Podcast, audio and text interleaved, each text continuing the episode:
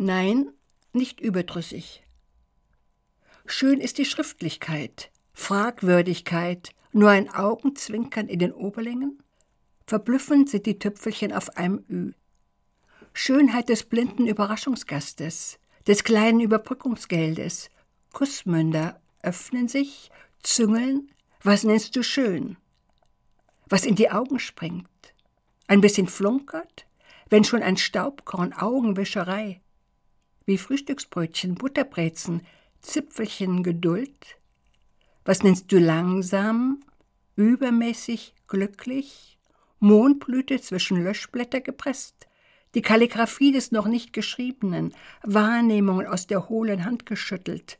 Was schreibst du denn, wenn du nicht schmalbrüstig schmollst, beiseite stehst, als wäre nichts oder ausgedachte Leuchtspuren, Gerben, Johanniskäfer.